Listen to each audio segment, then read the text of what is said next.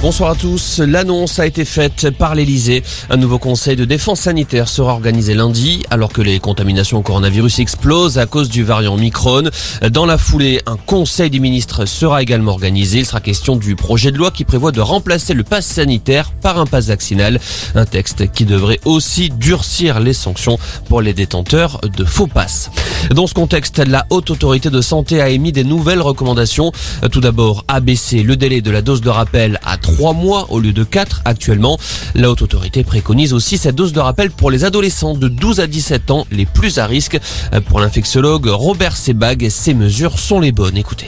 J'approuve les deux parce qu'il y a une grande variabilité et on s'aperçoit que vous avez des gens même euh, même au bout de trois mois, si vous voulez, qu'il y a une baisse euh, importante de leur anticorps. On sait que cette dose de rappel, elle est extrêmement importante et on sait aujourd'hui que sur l'Omicron qui arrive, le vaccin avec la troisième dose est efficace. Vous savez, on était parti à six mois, après on a dit cinq mois, on a dit quatre mois. Et maintenant, je pense que trois mois, et moi je l'ai dit, euh, je l'ai dit à plusieurs reprises, me paraît tout à fait raisonnable. De même pour les adolescents. Les adolescents, beaucoup plus que les jeunes enfants, quand on regarde les résultats des tests positifs, il y en a beaucoup chez les adolescents. Des propos recueillis par Léo Ardourel.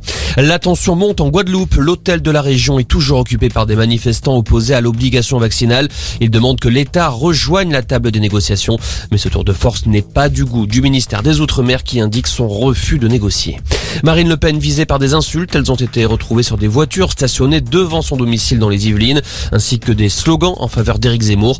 La candidate à la présidentielle a porté plainte. Adrien Quatennens de la France Insoumise et l'ex-candidate à la primaire écologiste Sandrine Rousseau ont également été visés ces derniers jours. Et puis c'est un trafic plutôt fluide qui nous attend pour ce week-end de Noël. Pas de grosses perturbations sur les routes, si ce n'est en Ile-de-France où Bison Futé classe ce vendredi orange dans le sens des départs. Voilà pour l'info. Excellente soirée et très bonne fête.